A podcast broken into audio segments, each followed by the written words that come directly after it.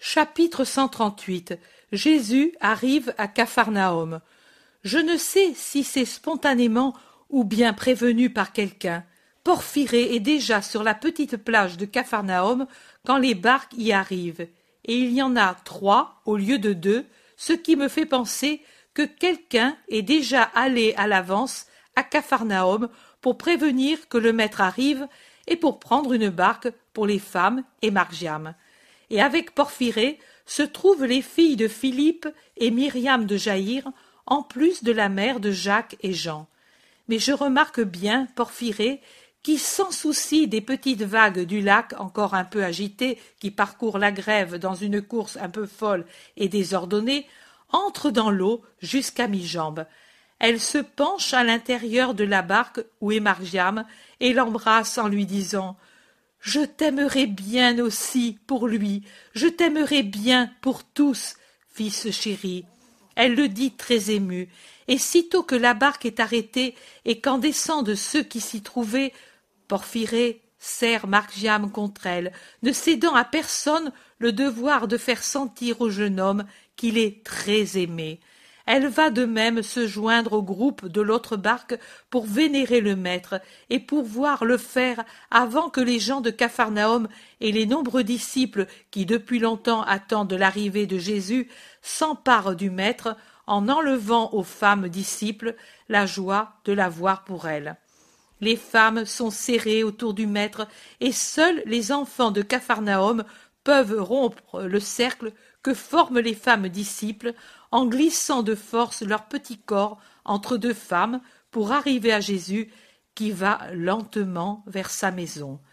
À cette heure matinale, il y a peu de gens dans les rues, tout au plus des femmes qui vont à la fontaine ou au marché entourées d'une nichée d'enfants, ou quelques pêcheurs qui retournent porter les rames et les filets dans les barques pour les préparer à la pêche du soir.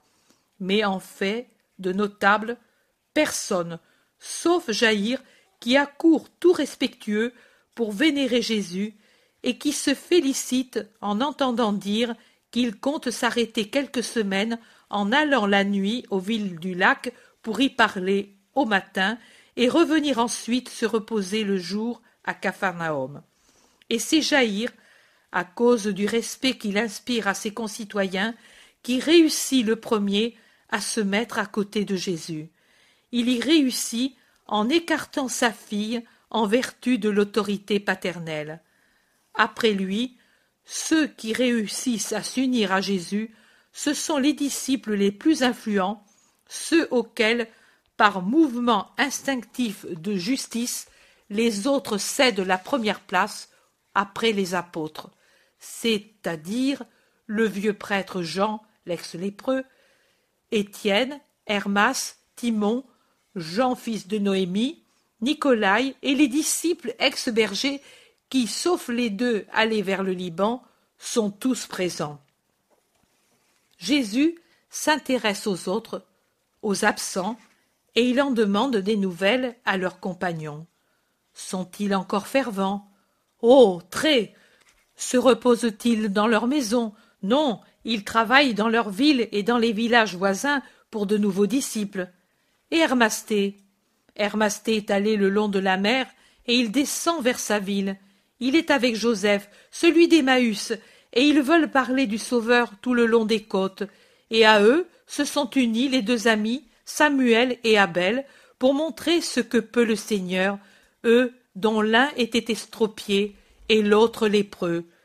Questions et réponses, et le parcours ne suffit pas pour les épuiser, et la maison de Thomas de Capharnaüm ne suffit pas pour accueillir tant de gens qui se pressent maintenant autour de Jésus, revenu après une si longue absence. Et Jésus décide d'aller vers la campagne pour pouvoir rester au milieu de tous, sans faire de préférence. Chapitre 139 La prédication dans la région du lac à Capharnaüm. C'est le sabbat, c'est ce que je pense en voyant les gens réunis dans la synagogue. Mais il pourrait se faire qu'ils se soient réunis là pour fuir le soleil ou pour être plus tranquilles dans la maison de Jaïr, et les gens se pressent attentifs malgré la chaleur que l'ouverture des portes et des fenêtres pour établir des courants d'air n'arrive pas à tempérer. Ceux qui n'ont pas pu entrer dans la synagogue pour n'être pas rôtis dans la rue par le soleil se sont réfugiés dans le jardin ombragé qui est derrière la synagogue. Le jardin de Jaïr, aux tonnelles bien abritées et aux arbres fruitiers, aux frondaisons épaisses. Jésus parle près de la porte qui donne sur le jardin pour être entendu de ceux qui s'y trouvent comme de ceux qui sont dans la synagogue. Jaïr est à côté de lui, attentif. Les apôtres sont en groupe près de la porte qui donne dans le jardin. Les femmes disciples, avec Marie au milieu, sont assises sous une tonnelle qui touche presque la maison. Myriam de Jaïr et les deux filles de Philippe sont assises aux pieds de Marie. D'après les paroles que j'entends, je vois qu'il y a eu quelque incident entre les habituels pharisiens et Jésus, et qu'à cause de cela, le peuple est un peu remuant. Jésus l'exhorte à la paix et au pardon en disant que dans des cœurs troublés, la parole de Dieu ne peut pénétrer avec fruit. Nous ne pouvons tolérer que tu sois insulté, crie quelqu'un dans la foule.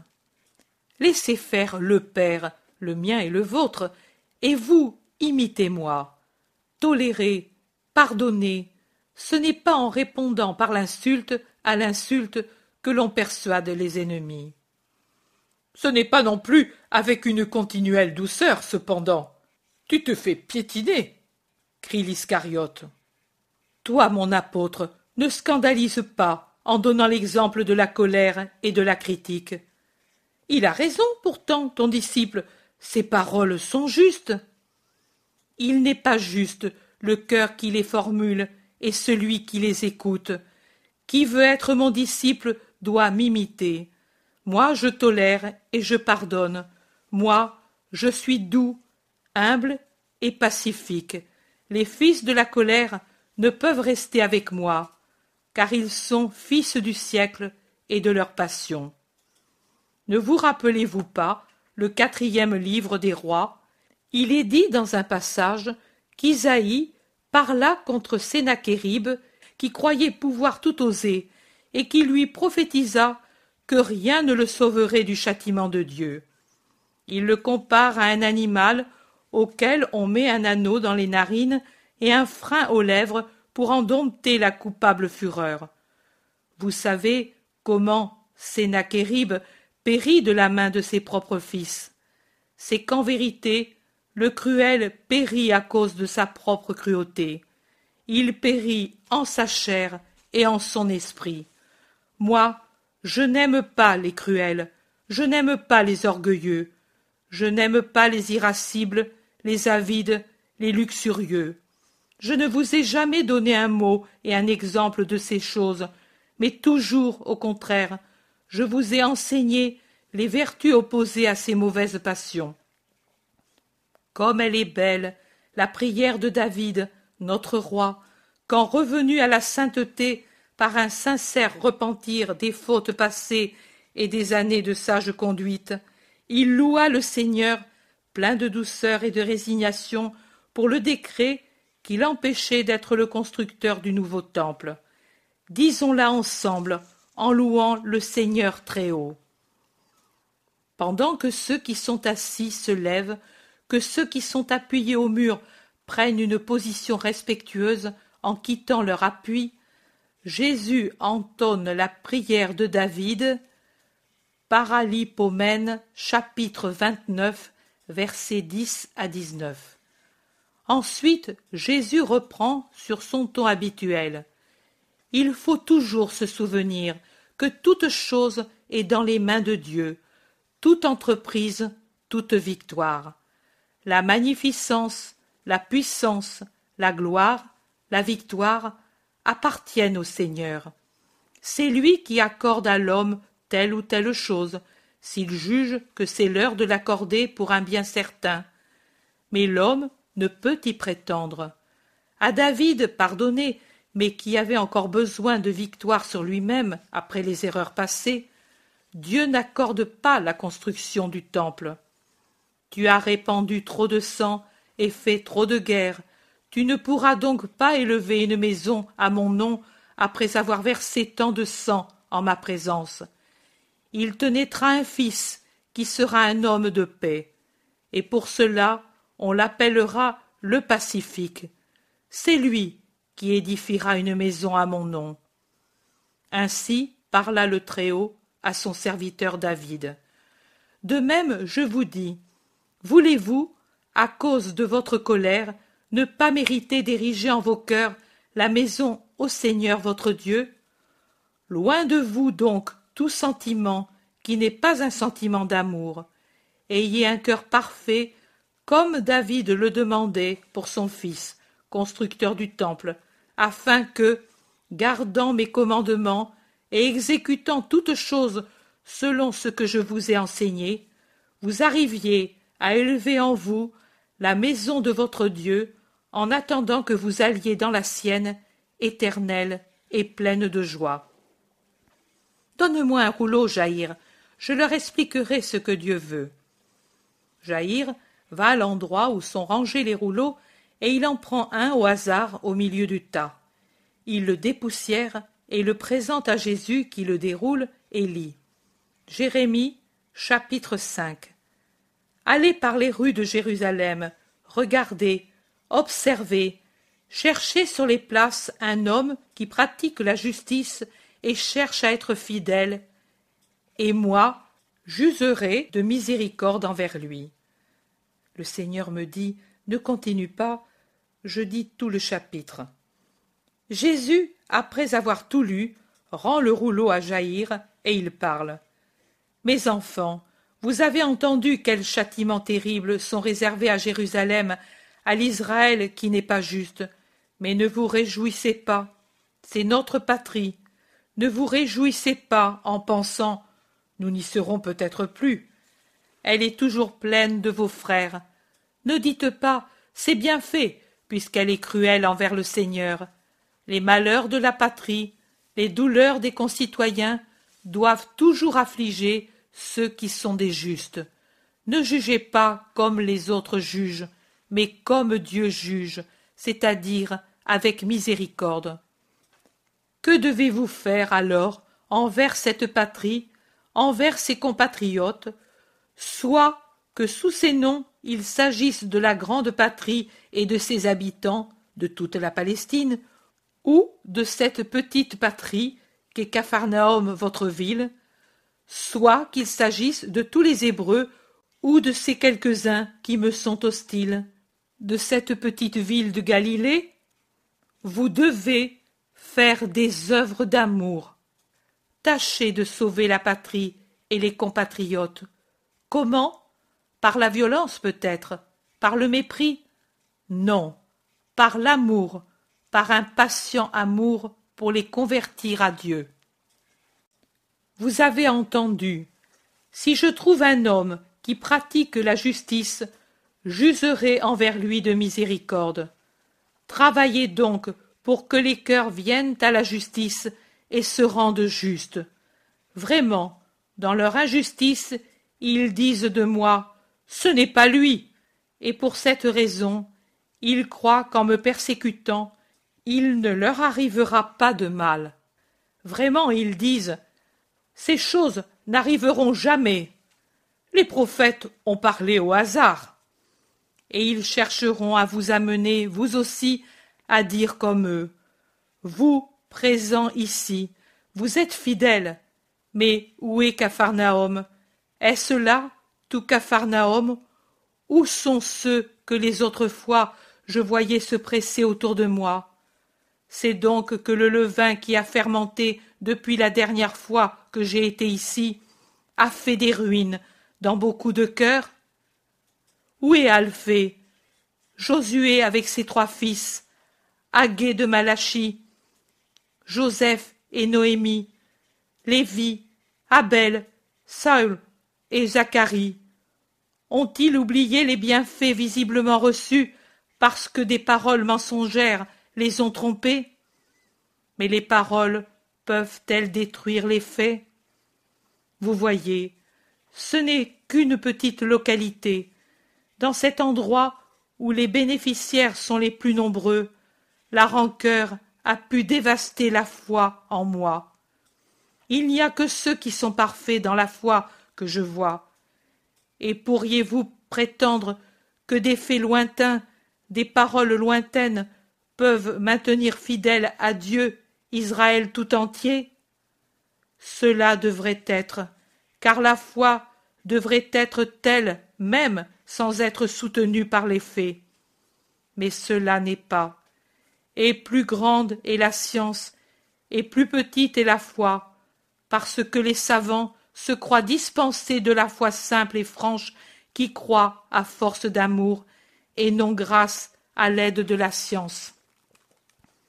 C'est l'amour qu'il faut transmettre et allumer, et pour le faire, il faut brûler, être convaincu, héroïquement convaincu, pour convaincre. Au lieu des grossièretés, pour répondre aux insultes, l'humilité et l'amour, et aller avec eux en rappelant les paroles du Seigneur à ceux qui ne s'en souviennent plus. Craignons le Seigneur qui nous donne la pluie de la première et de la dernière saison. Il ne nous comprendrait pas. Au contraire, il nous offenserait en disant que nous sommes des sacrilèges puisque nous enseignons sans en avoir le droit. Tu n'ignores pas ce que sont les scribes et les pharisiens. Non, je ne l'ignore pas. Même si je l'avais ignoré, maintenant je le saurais. Mais peu importe ce qu'ils sont, eux. Ce qui importe, c'est ce que nous sommes, nous. Eux et les prêtres peuvent applaudir les faux prophètes qui prophétisent ce qui leur est avantageux, oubliant que ce sont seulement les œuvres bonnes commandées par la loi qu'il faut applaudir.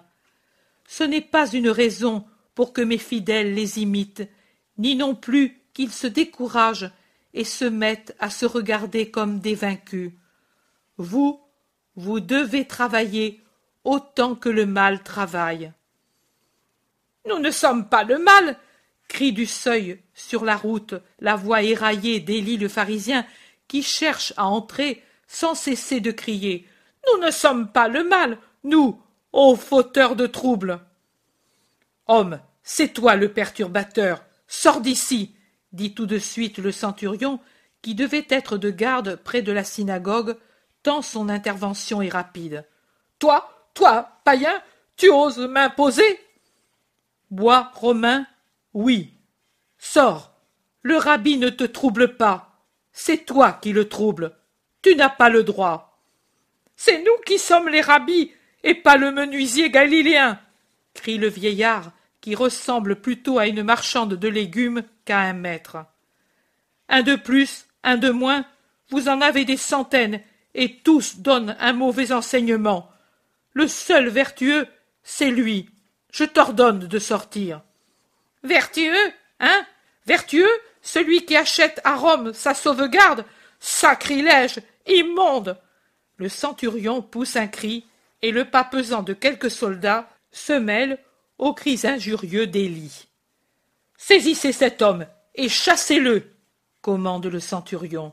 Moi Les mains des païens sur moi Les pieds des païens dans une de nos synagogues Anathème À l'aide Il me profane Il me. Jésus dit. Je vous en prie, soldats, laissez-le. N'entrez pas. Respectez ce lieu et ses cheveux blancs. Comme tu veux, ô rabbi. Ah ah Intrigant Mais le Sanhédrin le saura. J'ai la preuve J'ai la preuve Maintenant je crois aux paroles qui m'ont été dites. J'ai la preuve Et anathème sur toi Et le glaive sur toi, si tu dis encore un mot.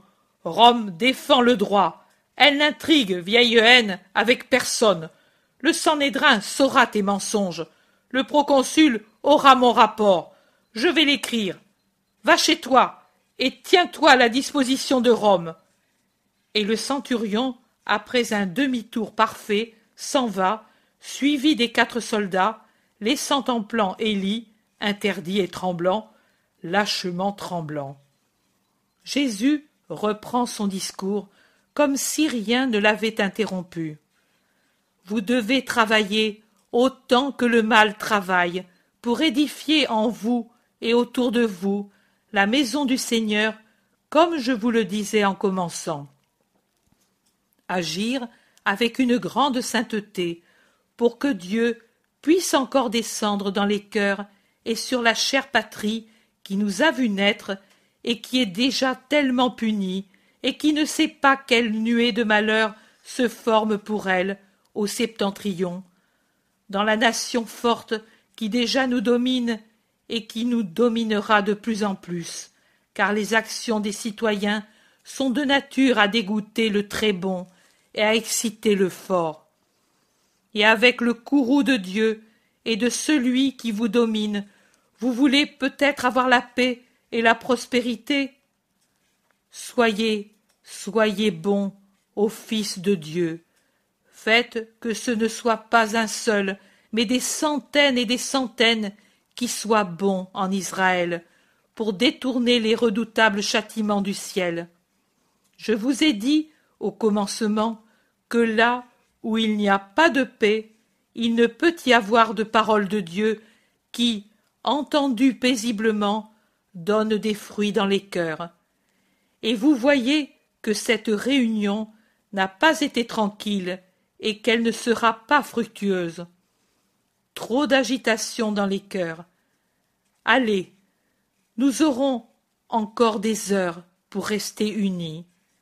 Et priez comme moi je prie, pour que qui nous trouble se ravise. Allons, mère.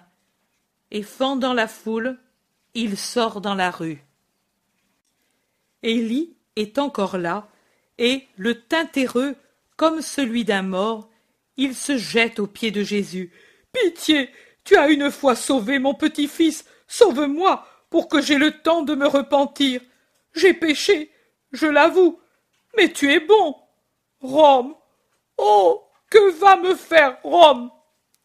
Elle te dépoussiérera de la poussière de l'été avec de bons coups de fouet, crie quelqu'un.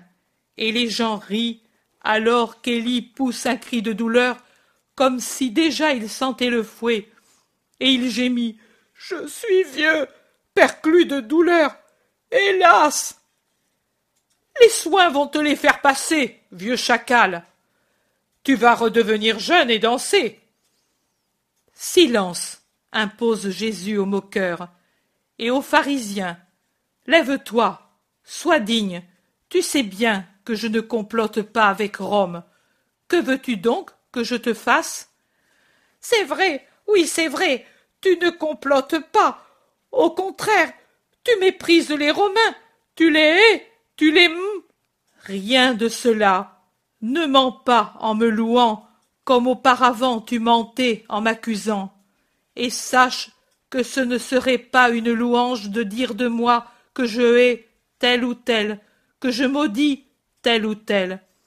Je suis le sauveur de tous les esprits, et, à mes yeux, il n'y a pas de race, pas de visage, mais des esprits. C'est vrai, c'est vrai, mais tu es juste, et Rome le sait, et c'est pour cela qu'elle te défend. Tu calmes les foules, tu enseignes le respect aux lois, et. C'est peut-être une faute à tes yeux. Oh non, non, c'est justice. Tu sais faire ce que tous nous devrions faire, parce que tu es juste, parce que. Les gens ricanent et murmurent. Nombreuses sont les épithètes de menteur, lâche. Ce matin même, tu disais le contraire, qu'on entend même si on parle en sourdine. Eh bien, que dois-je faire? Allez, allez trouver le centurion, vite, avant que parte le courrier. Tu vois, il prépare déjà les chevaux. Oh. Pitié. Jésus le regarde petit, tremblant, livide de peur, misérable. Il le considère, et avec compassion. Il n'y a que quatre pupilles qui le regardent avec compassion, celle du Fils et de la mère. Tout autre est ironique ou sévère ou fâché. Même Jean, même André ont le regard dur, d'une sévérité méprisante. J'ai pitié, mais ce n'est pas à moi d'aller trouver le centurion. C'est un ami pour toi. Non. Il t'est reconnaissant, veux-je dire, à cause du serviteur que tu lui as guéri. Toi aussi, tu as eu ton petit-fils guéri, et tu ne m'as pas été reconnaissant, bien que tu sois un Israélite comme moi. Un bienfait ne crée pas d'obligation. Si, il la crée. Malheur à celui qui n'est pas reconnaissant pour. Élie comprend qu'il se condamne lui-même et, s'embrouillant, il se tait. La foule le raille.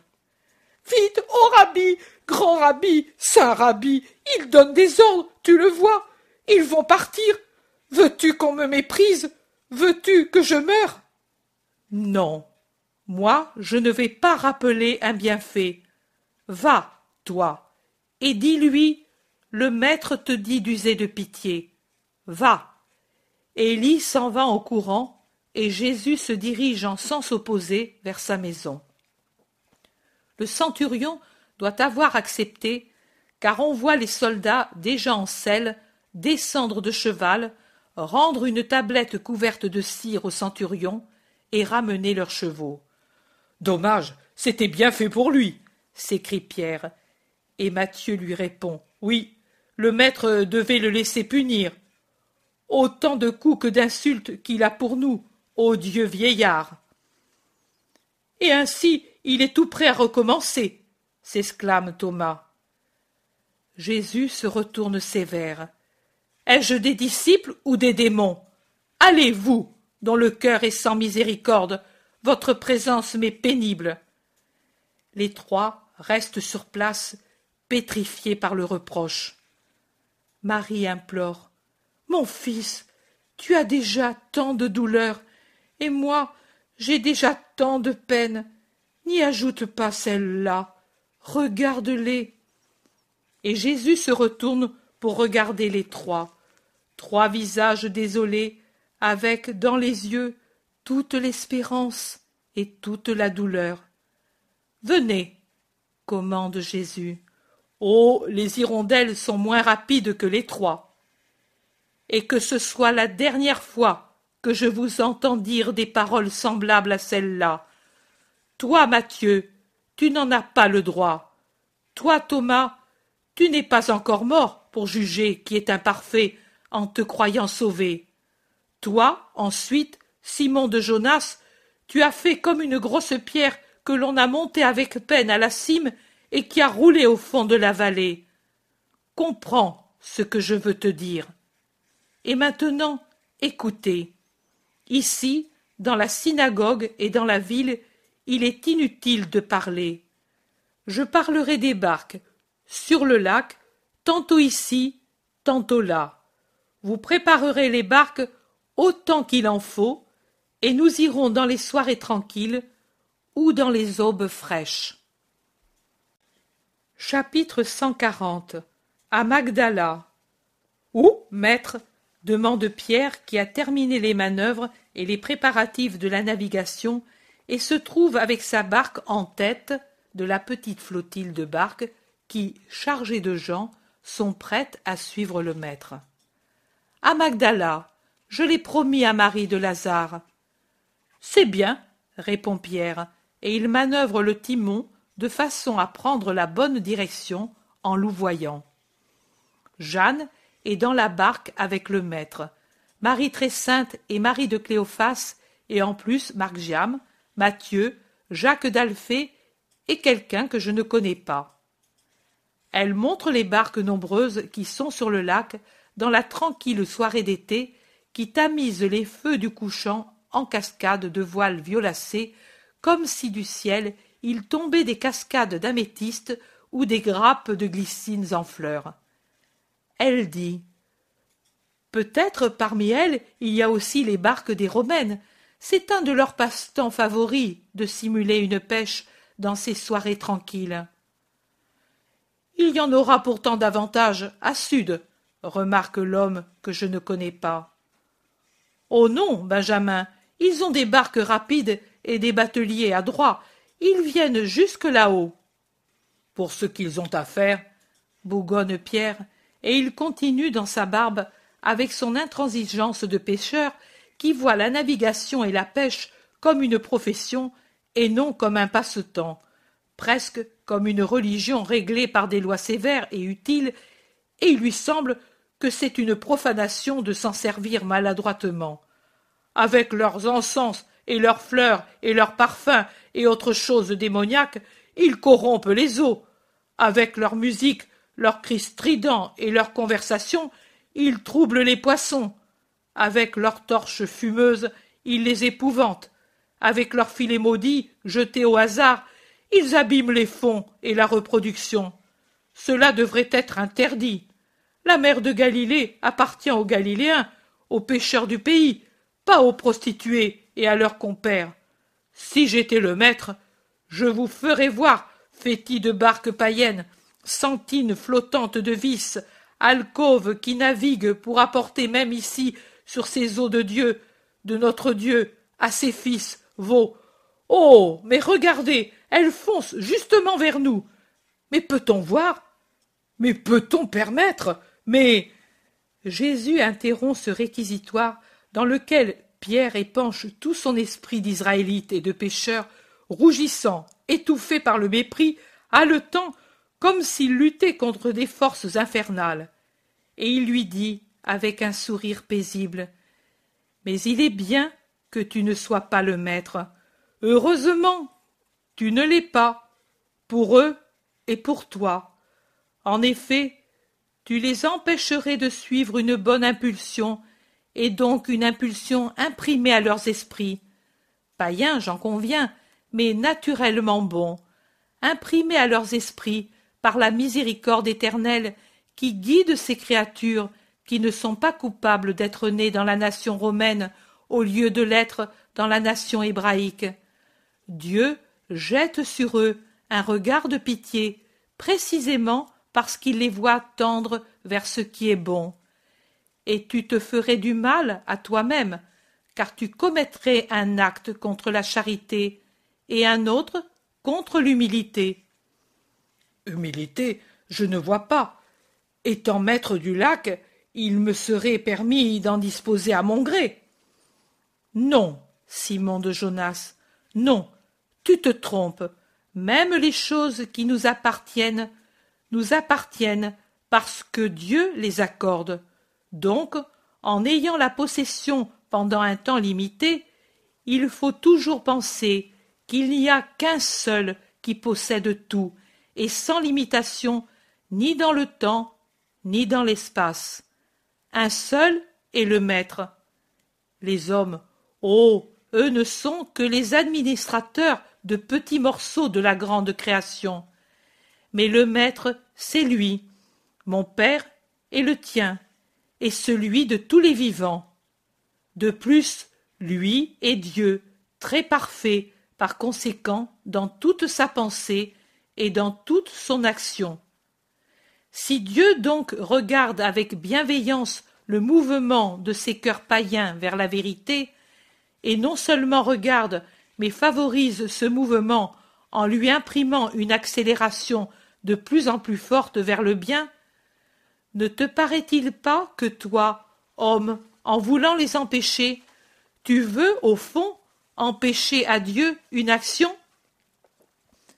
Et quand empêche-t-on une chose? Quand on estime qu'elle n'est pas bonne. Tu penserais donc de ton Dieu qu'il fait une action qui n'est pas bonne? Si de juger ses frères n'est pas une bonne chose parce que tout homme a ses défauts et possède une faculté de connaissance et de jugement si limitée que sept fois sur dix son jugement est erroné, il sera absolument mauvais de juger Dieu dans ses actions. Simon, Simon. Lucifer a voulu juger Dieu dans une de ses pensées, et l'a estimé erroné, et il a voulu se substituer à Dieu en se croyant plus juste que lui. Tu sais, Simon, à quoi Lucifer a réussi, et tu sais que toute la douleur dont nous souffrons est de cet orgueil. Tu as raison, maître, je suis un grand malheureux. Pardonne-moi, maître. Et Pierre, toujours impulsif, lâche la barre du timon pour se précipiter aux pieds de Jésus. Alors, la barque subitement laissée à elle-même et justement sur le fil du courant dévie et fait une embardée effrayante au milieu des cris de Marie de Cléophas et de Jeanne et des occupants de la légère barque jumelle qui voient venir maintenant contre eux la lourde barque de Pierre. Heureusement, Matthieu reprend rapidement le timon et la barque reprend sa route après avoir tangué d'une manière effrayante parce qu'aussi les autres se sont servis des rames pour l'éloigner, lui imprimant des secousses brusques et produisant des remous. Ohé, Simon, une fois tu as insulté les Romains en les traitant de mauvais navigateurs parce qu'ils venaient sur nous, mais aujourd'hui c'est toi qui fais triste figure. Et justement, à leur vue, regarde comme ils sont tous debout sur les barques pour voir, dit pour le piquer l'Iscariote en montrant les barques romaines maintenant si proches dans le miroir d'eau en face de Magdala qu'on peut les voir, bien que les voiles violacées du soir soient devenues plus sombres en amortissant la lumière. Tu as perdu aussi une corbeille et un seau, Simon. Veux-tu que nous cherchions à les repêcher avec les grappins dit Jacques de Zébédée d'une autre barque maintenant toute proche, parce que, après l'incident, tous se sont groupés autour de la barque de Pierre. Mais comment as-tu fait? Cela ne t'arrive jamais dit et s'exclame André, encore d'une autre barque. Pierre répond à tous, les uns après les autres, alors qu'ils lui ont parlé tous ensemble. Ils m'ont vu, n'importe, s'ils avaient vu aussi mon cœur, et. Bon, cela ne le dit pas, Pierre. Pourtant, toi, sache que tu ne me fais pas mal. Ce n'est pas une fausse manœuvre, c'est arrivé pour une bonne cause, celle de pouvoir me mortifier. Ne te tracasse pas, Jacques. Des vieilleries sont allées au fond. Si je pouvais jeter aussi à leur suite le vieil homme qui résiste en moi, je voudrais perdre tout, même la barque, mais être vraiment comme le maître le veut. Comment ai-je fait? Eh, je me suis prouvé à moi-même, à mon orgueil qui veut faire la leçon même à Dieu dans les choses de l'esprit, que je suis une grosse bête, même pour les choses de la barque. C'est bien fait pour moi. Je me suis fait une parabole de moi-même à moi-même. Maître, n'est-il pas vrai? Jésus sourit pour montrer son accord. Assis à la poupe, à sa place habituelle, blanc sur le fond de l'air qui s'assombrit, tranquille, les cheveux ondulant légèrement au vent du soir, il se détache sur le crépuscule comme un ange de lumière et de paix. Les barques romaines les ont rejointes. Elles ont des coques et des voiles parfaites, et puis des bateliers. Ils vont rapides comme des alcyons. Ils utilisent tout fil de vent, toute veine de courant. Jeanne explique. Les rameurs sont presque tous des esclaves de Crète ou du Nil. Les marins du delta sont très adroits, et de même ceux de Crète. Mais ceux d'Italie sont aussi très bons. Ils franchissent Silla et Caribe, et cela suffit pour les dire excellents, avoue l'inconnu du nom de Benjamin. Où allons-nous, Seigneur? À Magdala? Ou bien Regarde, ceux de Magdala viennent vers nous. En effet, toutes les petites embarcations de cet endroit s'empressent de quitter le rivage ou le petit port, chargées, surchargées de gens d'une manière effrayante, si bien le bord est presque au niveau de l'eau, et elles se dirigent vers les barques de Capharnaüm. Non. Restons ici au large, en face de la ville. Je parlerai de la barque.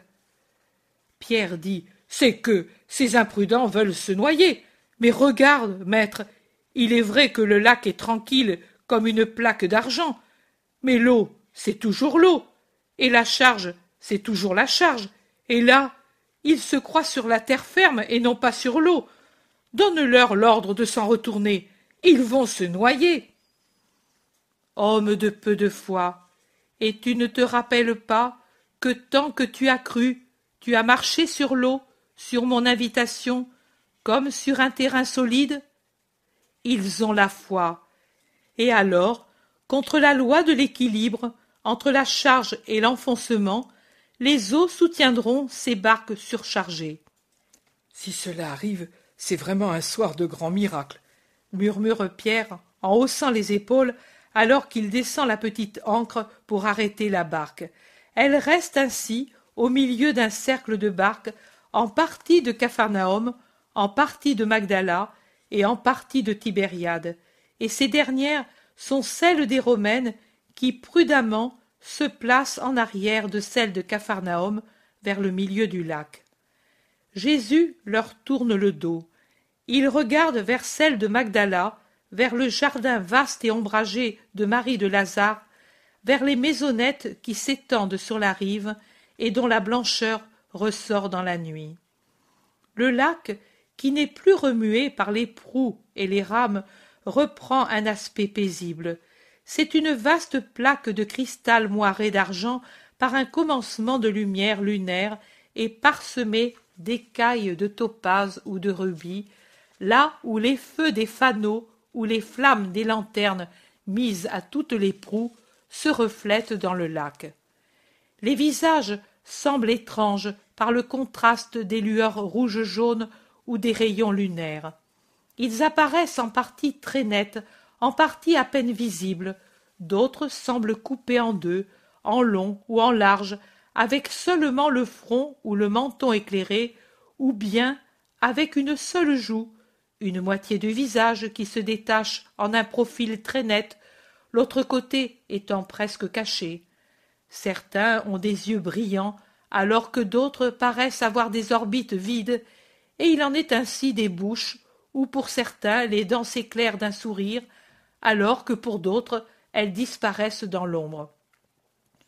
Mais pour que tout le monde voie Jésus, voilà que des barques de Capharnaüm et de Magdala on passe des quantités de fanaux que l'on met aux pieds de Jésus, accrochés aux rames inutilisées, placés sur le bord de la proue et de la poupe et jusque sur le mât dont la voile a été amenée.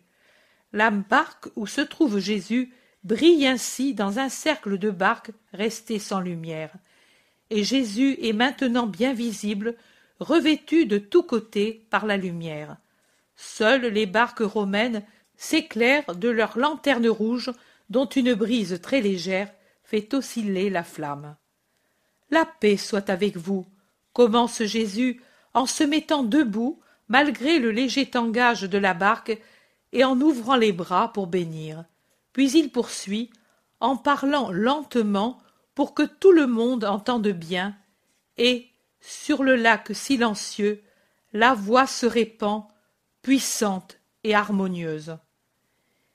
Il y a un moment, un de mes apôtres m'a proposé une parabole, et maintenant je vous la propose, car elle peut être utile à tous, étant donné que tous vous pouvez la comprendre. Écoutez-la. Un homme naviguait sur un lac par une soirée tranquille comme celle-ci, et, se sentant sûr de lui-même, il eut la prétention d'être sans défaut. C'était un homme très expérimenté dans les manœuvres, et pour cette raison il se sentait supérieur aux autres qu'il rencontrait sur l'eau.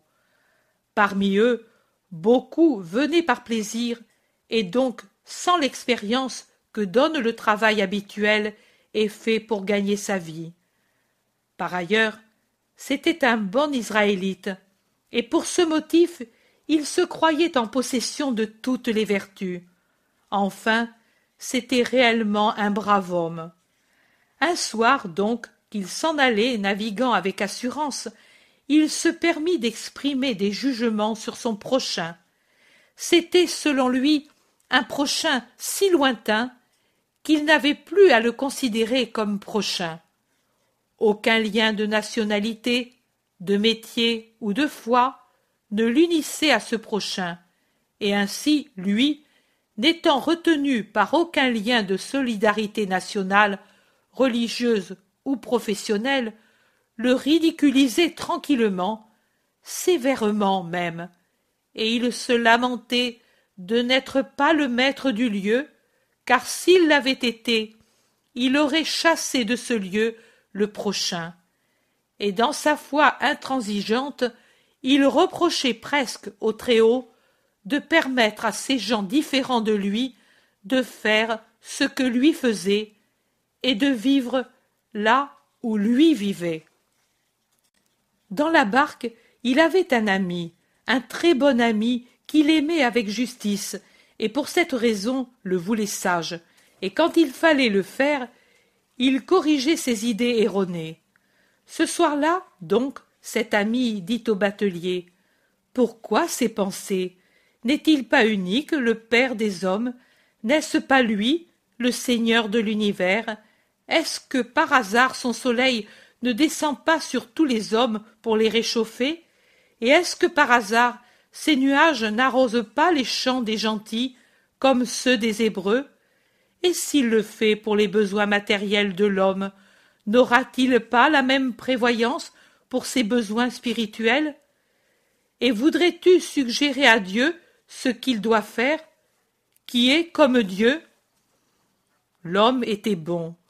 Dans son intransigeance, il y avait beaucoup d'ignorance, beaucoup d'idées erronées, mais il n'y avait pas de mauvaise volonté. Il n'y avait pas l'intention d'offenser Dieu, mais au contraire l'intention d'en défendre les intérêts. En entendant ces paroles, il se jeta aux pieds du sage, et il lui demanda pardon d'avoir parlé comme un sot. Il le demanda avec tant d'impétuosité que pour un peu il provoquait une catastrophe en faisant périr la barque et ceux qui s'y trouvaient. En effet, dans son empressement à demander pardon, il ne se soucia plus ni du timon, ni de la voile, ni du courant. Ainsi, après la première erreur d'un jugement défectueux, il commit une seconde erreur de mauvaise manœuvre, et il se prouva à lui-même que non seulement il était un pauvre juge, mais aussi un marin maladroit. Voilà la parabole. Maintenant, écoutez. Selon vous, cet homme aura-t-il ou non le pardon de Dieu? Rappelez-vous, il avait péché contre Dieu et le prochain en jugeant les actions de l'un et l'autre, et il s'en est fallu de peu qu'il soit homicide de ses compagnons.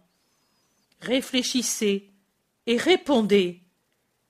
Et Jésus croise les bras, et il tourne son regard sur toutes les barques jusqu'aux plus lointaines, jusqu'aux romaines qui font voir une rangée de visages attentifs de patriciennes et de rameurs qui dépassent par-dessus les bords. Les gens parlottent et se consultent. Un murmure à peine sensible de voix qui se confond avec le léger clapotis de l'eau contre les embarcations. Il est difficile de juger. La plupart, cependant, sont d'avis que l'homme ne sera pas pardonné, parce qu'il a péché. Non, du moins, pour le premier péché, il ne sera pas pardonné. Jésus entend le murmure qui s'amplifie en ce sens. Il sourit du regard de ses yeux merveilleux qui brillent dans la nuit, elle-même, comme de saphir, sous le rayonnement de la lune, de plus en plus belle et resplendissante, au point que plusieurs pensent à éteindre les lanternes et fanaux pour rester sous le seul éclairement de la lumière phosphorescente de la lune. Éteins aussi celles-là, Simon, dit Jésus à Pierre. Elles sont misérables comme des étincelles en comparaison des étoiles sous ce ciel rempli d'astres et de planètes. Pierre est tendu pour entendre le jugement de la foule, et Jésus caresse son apôtre pendant qu'il allonge la main pour détacher les lanternes et lui demande tout bas Pourquoi ce regard troublé? Parce que cette fois tu me fais juger par le peuple. Oh. Pourquoi le crains tu Parce que il est comme moi, injuste, Mais c'est Dieu qui juge, Simon.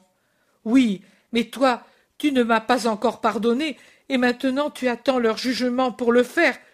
Tu as raison, maître. Je suis incorrigible, mais pourquoi ton pauvre Simon ce jugement de Dieu?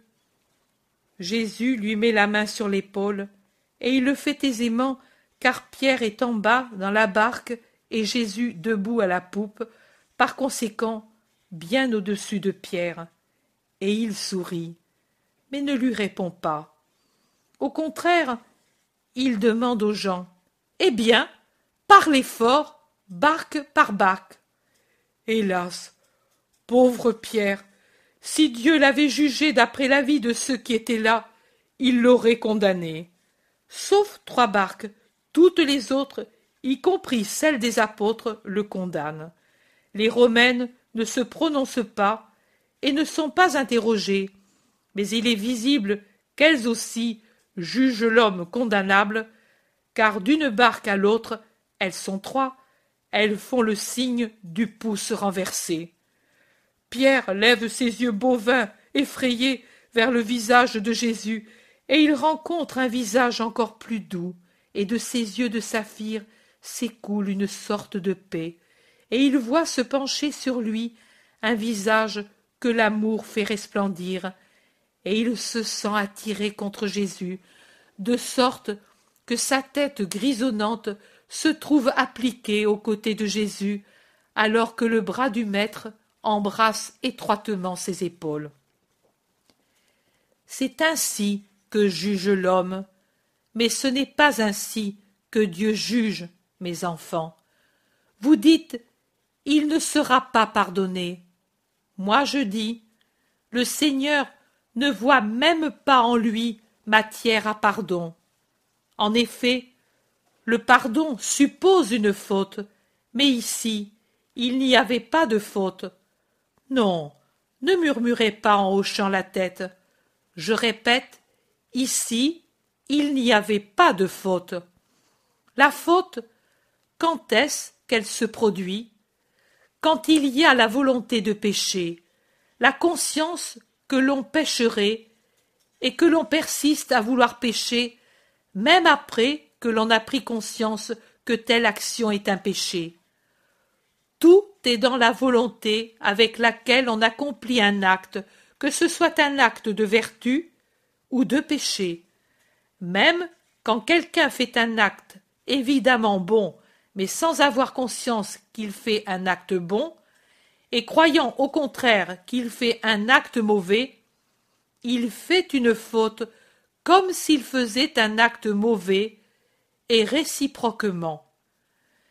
Réfléchissez sur un exemple. Quelqu'un a un ennemi, et il sait qu'il est malade. Il sait que par ordre du médecin, il ne doit pas boire d'eau froide, ni même aucun liquide. Il va le trouver, soi-disant par amour. Il l'entend gémir. J'ai soif, j'ai soif. Et simulant la pitié, il s'empresse de lui donner à boire de l'eau glacée du puits en disant Bois, ami, moi je t'aime, et je ne puis te voir souffrir ainsi de ta soif ardente. Regarde, je t'ai apporté exprès cette eau si fraîche. Bois, bois, car une grande récompense est donnée à celui qui assiste les malades et qui donne à boire à ceux qui ont soif. Et en lui donnant à boire, il amène sa mort. Croyez-vous que cet acte, bon à lui-même, puisqu'il est fait de deux œuvres de miséricorde, est bon, alors qu'il est fait dans un but mauvais? Non, il ne l'est pas. Et encore, un fils qui a un père ivrogne, et qui, pour le sauver de la mort qu'amènerait son intempérance, ferme le cellier, enlève l'argent à son père, et lui impose même sévèrement de ne pas aller au village pour boire et ruiner sa santé, vous paraît-il qu'il manque au quatrième commandement du seul fait qu'il fait des reproches à son père et les fait, lui, comme s'il était chef de famille, à son propre père? En apparence, il fait souffrir son père et semble coupable. En réalité, c'est un bon fils, car sa volonté est bonne puisqu'il veut sauver son père de la mort. C'est toujours la volonté qui donne à l'acte sa valeur. Jésus poursuit. Et encore, le soldat qui tue à la guerre est-il homicide? Non, si son esprit ne consent pas au massacre et s'il combat parce qu'il y est contraint, mais le fait avec ce minimum d'humanité que la dure loi de la guerre et sa situation subalterne lui imposent. Par conséquent, cet homme de la barque, qui par une bonne volonté de croyant, de patriote et de pécheur, ne supportait pas ceux qui selon lui étaient des profanateurs, ne faisait pas de péché contre l'amour du prochain, mais il avait seulement une idée erronée de l'amour du prochain.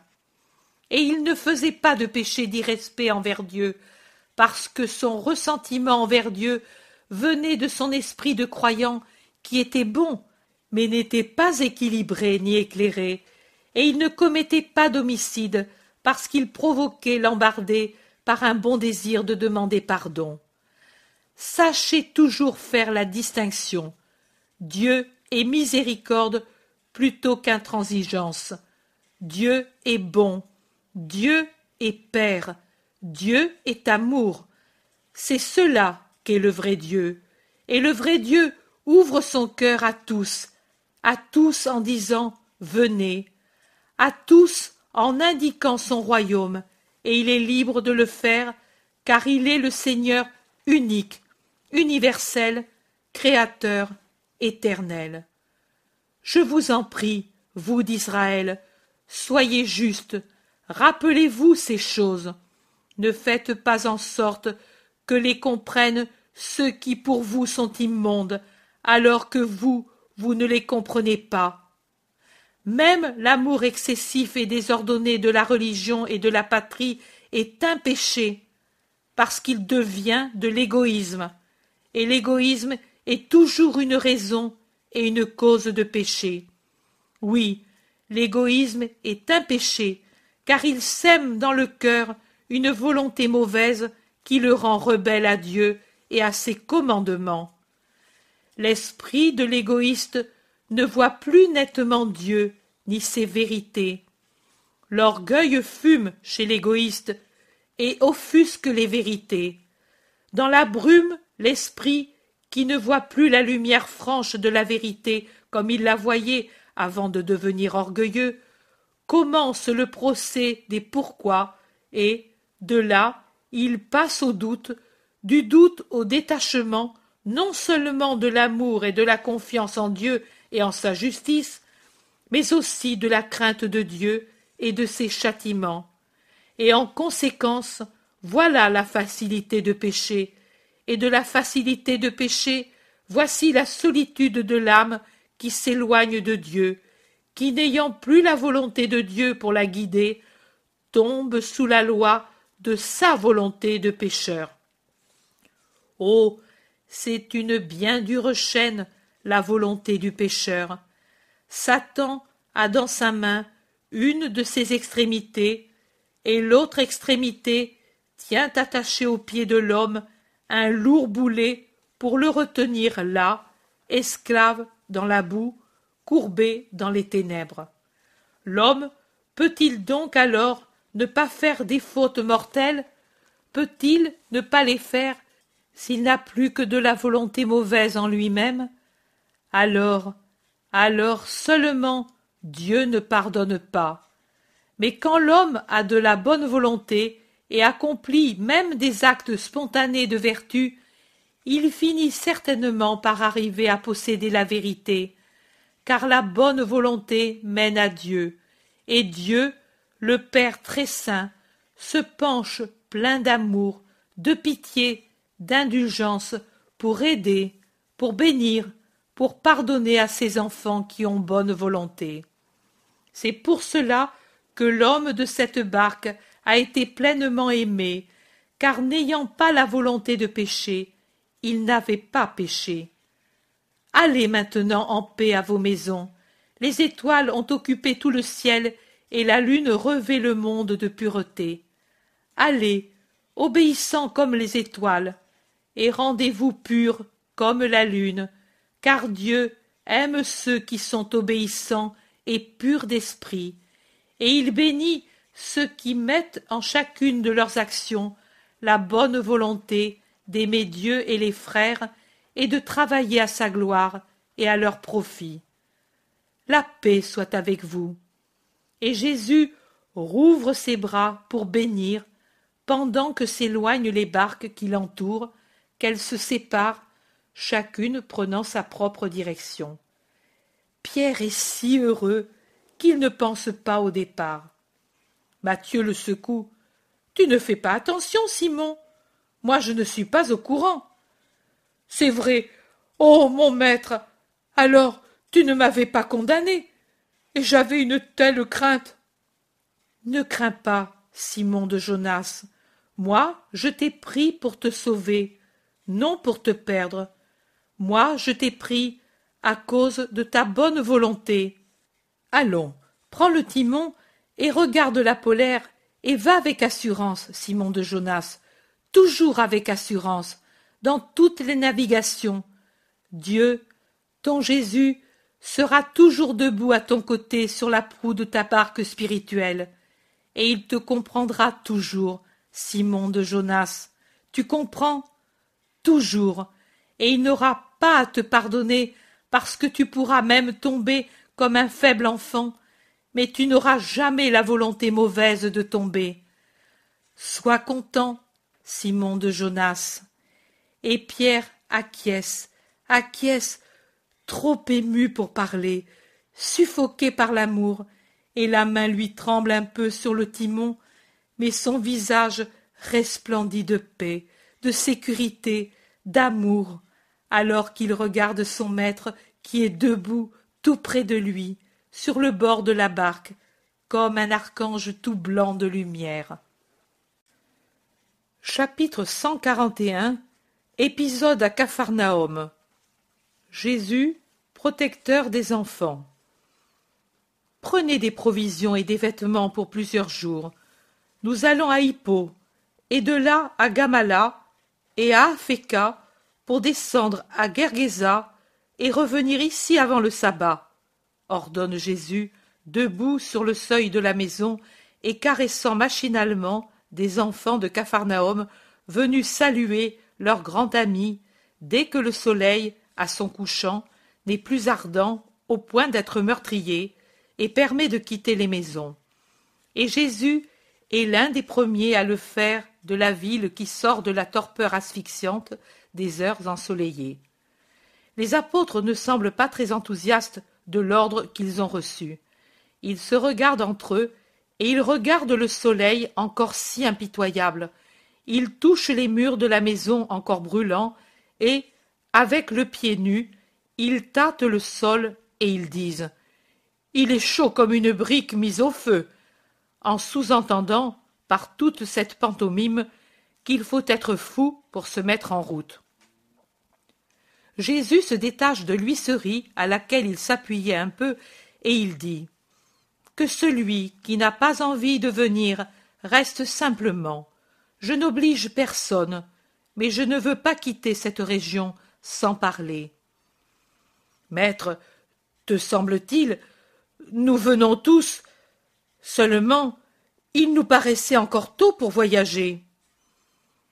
Avant les tabernacles, je veux aller vers le septentrion, beaucoup plus loin par conséquent, et par des chemins où on ne peut profiter de la barque. Aussi, on doit maintenant cette région où le lac nous épargne beaucoup de chemins. Tu as raison, je vais préparer les barques. Et Simon de Jonas s'en va avec son frère et les deux fils de Zébédée, et en plus quelques disciples, pour préparer le départ. Jésus reste avec le zélote, ses cousins, Matthieu, l'Iscariote, Thomas et les deux inséparables, Philippe et Barthélemy, qui préparent leurs sacs, emplissent les gourdes, apportent du pain, des fruits, tout ce qu'il faut. Un petit garçon pleure contre les genoux de Jésus. Pourquoi pleures-tu, Alphée? lui dit Jésus en se penchant pour l'embrasser. Rien, et il pleure plus fort. Il a vu les fruits, et il en veut, dit l'Iscariote ennuyé. Oh. Pauvre petit. Il a raison. Il ne faut pas faire passer certaines choses sous les yeux des enfants sans leur en donner un peu. Tiens, fils, ne pleure pas, dit Marie d'Alphée, et, ce disant, elle détache une grappe dorée d'un rameau mis dans un panier avec toutes ses feuilles et des grappes qui y sont encore attachées. Je ne veux pas de raisin. Et il pleure plus fort. Il veut sûrement de l'eau emmiellée, dit Thomas, et il lui offre sa gourde en disant Cela plaît aux enfants et leur fait du bien. Mes neveux aussi. Je ne veux pas de ton eau. Et il pousse des cris plus aigus et plus forts. Mais que veux-tu alors? demande Jules mi-sérieux, mi-fâché. De claque, voilà ce qu'il veut, dit l'Iscariote. Pourquoi Pauvre enfant? demande Mathieu. Parce qu'il est ennuyeux. Oh. S'il fallait donner des gifles à tous les gens ennuyeux, on passerait sa vie à se les donner, dit Thomas avec beaucoup de calme. Il ne se sent pas bien, peut-être, déclare Marie Salomé, qui est parmi les disciples. Des fruits et de l'eau, de l'eau et des fruits. Le corps en souffre. Et lui, c'est déjà beaucoup s'il mange du pain, de l'eau et des fruits. Ils sont tellement pauvres, dit Mathieu, qui par son expérience de percepteur connaît toutes les finances de Capharnaüm. Qu'as-tu, petit? Tu souffres ici? Et pourtant, tu n'as pas de fièvre, dit Marie de Cléophas, à genoux près de l'enfant. Oh. Maman. Mais c'est un caprice. Tu ne vois pas? Tu les gâterais tous. Je ne t'ai pas gâté, mon Jude, mais je t'ai aimé, et tu ne te rendais pas compte que je t'aimais jusqu'à te protéger contre les rigueurs d'Alphée? C'est vrai, maman, j'ai eu tort de te faire des reproches. Il n'y a pas de mal, fils, mais si tu veux être apôtre, sache avoir des entrailles de mère pour les fidèles. Ils sont comme des enfants, tu sais, et il faut pour eux une patience affectueuse. Bien parlé, Marie, approuve Jésus. Nous allons finir par être instruits par les femmes, bougonne Judas l'Iscariote, et peut-être même par des païennes. Sans aucun doute, elles vous dépasseront de beaucoup si vous restez ce que vous êtes, et toi, plus que tous, Judas. Sûrement, tous te dépasseront, les petits, les mendiants, les ignorants, les femmes, les gentils. Tu pourrais dire que je serai l'avorton du monde, et ce serait plus vite fait, répond Judas, et il rit jaune. Les autres sont en train de revenir, et ce sera l'heure de partir, n'est-ce pas? dit Barthélemy pour couper court à la scène dont souffrent plusieurs, chacun à sa manière. Les pleurs de l'enfant atteignent leur maximum. Mais en somme, que veux-tu? Qu'as-tu? s'adresse à lui l'Iscariote en le secouant rudement pour le détacher des genoux de Jésus auxquels l'enfant s'est agrippé, et surtout pour passer son dépit sur l'innocent. Avec toi, avec toi, tu t'en vas, et les coups pleuvent de rue. Ah. Oh le pauvre petit, c'est vrai.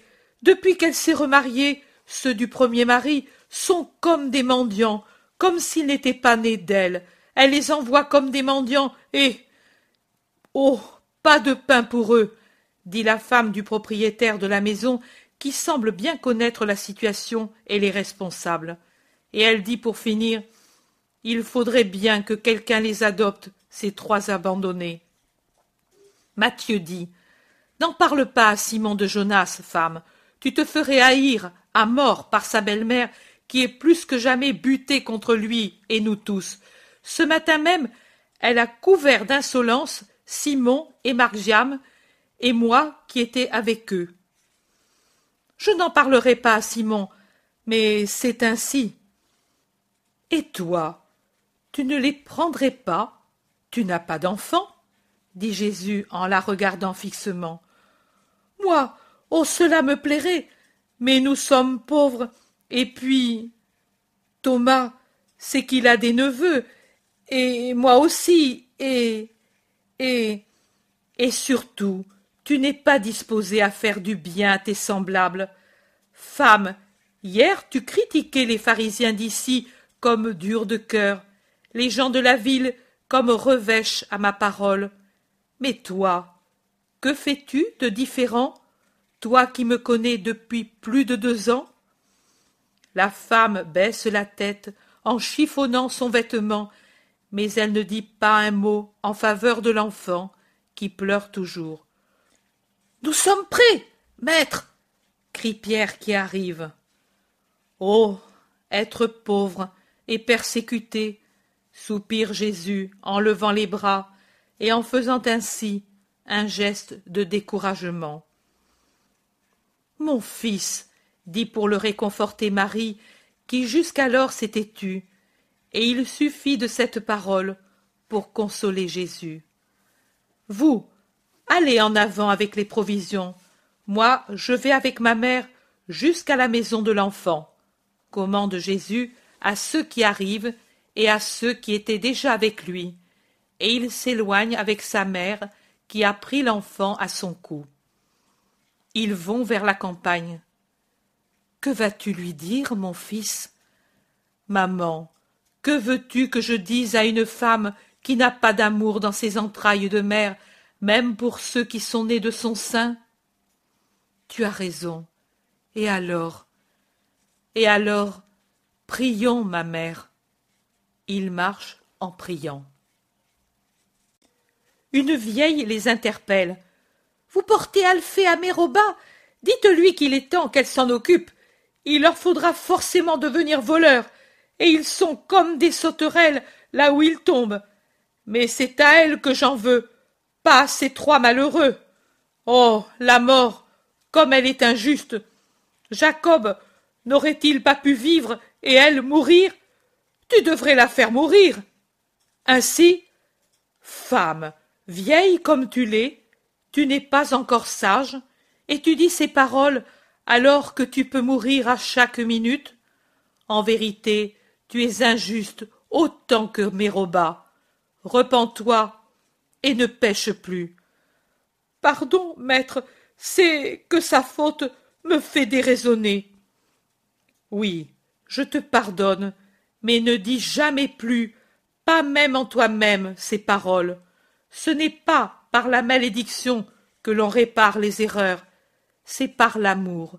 Si Méroba mourait, le sort des enfants changerait-il? Peut-être le veuf prendrait une autre femme, et il aurait des enfants d'un troisième lit, et eux une marâtre. Plus pénible, par conséquent, serait leur sort. C'est vrai, je suis vieille et sotte. Voici mes robas, elle maugrait déjà. Je te quitte, maître. Je ne veux pas qu'elle pense que je t'ai parlé d'elle. C'est une vipère. Mais la curiosité est plus forte que la peur de la vipère, et la petite vieille, tout en se tenant à distance de Jésus et de Marie, ne s'en écarte pas tellement, et elle se penche pour arracher au bord du chemin de l'herbe rendue humide par le voisinage d'une fontaine, pour écouter sans se faire remarquer. Te voilà! Qu'as-tu fait? À la maison! Toujours en route comme une bête errante, comme un chien sans maître, comme comme un enfant sans mère. Femme, tu sais que c'est un mauvais témoignage pour une mère, les enfants qui ne restent pas près de ses vêtements C'est parce qu'ils sont méchants. Non, je viens ici depuis trente mois, auparavant du vivant de Jacob, et les premiers mois de ton veuvage. Il n'en était pas ainsi. Puis tu as repris un mari, et avec le souvenir du premier mariage, tu as perdu aussi celui de tes enfants. Mais quelle différence en eux avec celui qui mûrit dans ton sein Ne les as-tu pas portés ainsi, ces enfants? Tu ne les as pas allaités peut-être? Regarde là cette colombe, quel soin elle a de son petit. Et pourtant elle couve déjà d'autres œufs. Regarde cette brebis. Elle n'allaite plus l'agneau de la portée précédente, parce qu'elle en porte déjà un autre. Et pourtant, vois comme elle lui lèche le museau et se laisse heurter le flanc par son agnelet plein de vie. Tu ne me réponds pas? Femme, pries-tu le Seigneur? Certainement, je ne suis pas païenne. Et comment peux-tu parler au Seigneur qui est juste si tu es injuste? Et comment peux-tu aller à la synagogue et écouter les rouleaux quand ils parlent de l'amour de Dieu pour ses enfants, sans sentir le remords dans ton cœur? Pourquoi gardes-tu le silence dans cette attitude arrogante? Parce que je n'ai pas demandé tes paroles, et je ne sais pas pourquoi tu viens me troubler. L'état où je suis mérite le respect. Et celui de ton âme, non? Pourquoi ne respectes-tu pas les droits de ton âme? Je sais ce que tu veux me dire, qu'une colère peut mettre en danger la vie de celui qui doit naître? Mais de la vie de ton âme, tu ne te soucies pas Elle est plus précieuse que celle de celui qui doit naître. Tu le sais. Ton état peut se terminer dans la mort. Est-ce que tu veux affronter cette heure avec l'âme troublée, malade, injuste Mon mari dit que tu es quelqu'un qu'il ne faut pas écouter. Je ne t'écoute pas. Viens, Alphée. Et elle fait le geste de se retourner au milieu des cris de l'enfant qui sait déjà qu'il va au-devant des coups et qui ne veut pas lâcher le bras de Marie.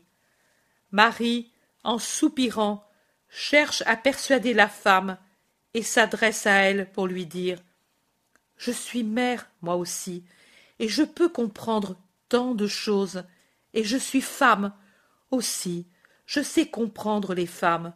Tu as une période qui n'est pas bonne, n'est-ce pas? Tu souffres, et tu ne sais pas souffrir. Et ainsi, tu t'aigris. Ma sœur, écoute, si je te donnais maintenant le petit Alphée, tu serais injuste envers lui et envers toi. Laisse-le-moi pour quelques jours. Oh, quelques jours seulement.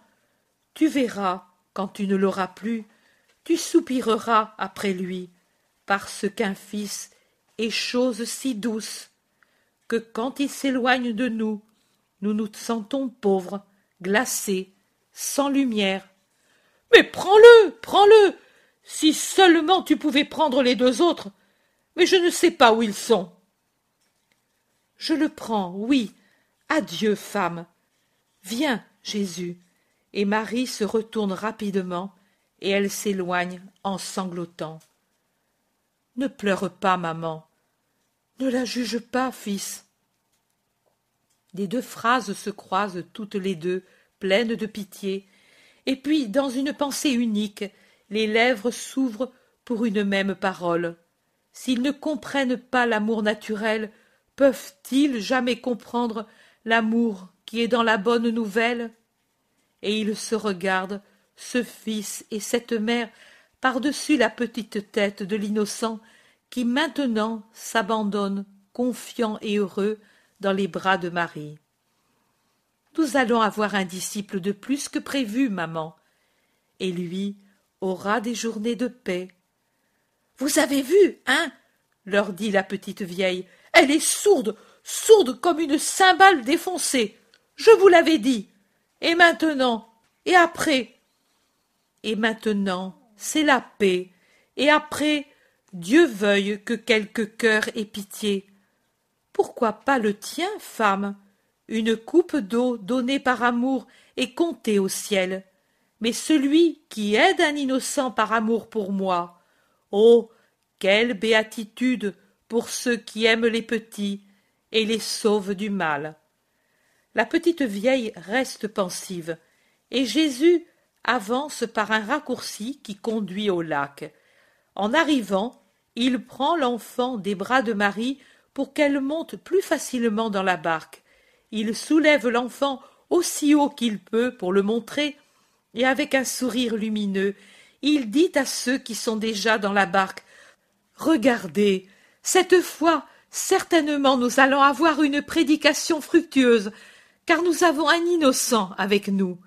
et il monte avec assurance sur la passerelle qui se balance, et il entre dans la barque, et puis s'assoit près de sa mère, pendant que la barque se détache du rivage en mettant de suite le cap sur le sud-est en direction d'Hippo.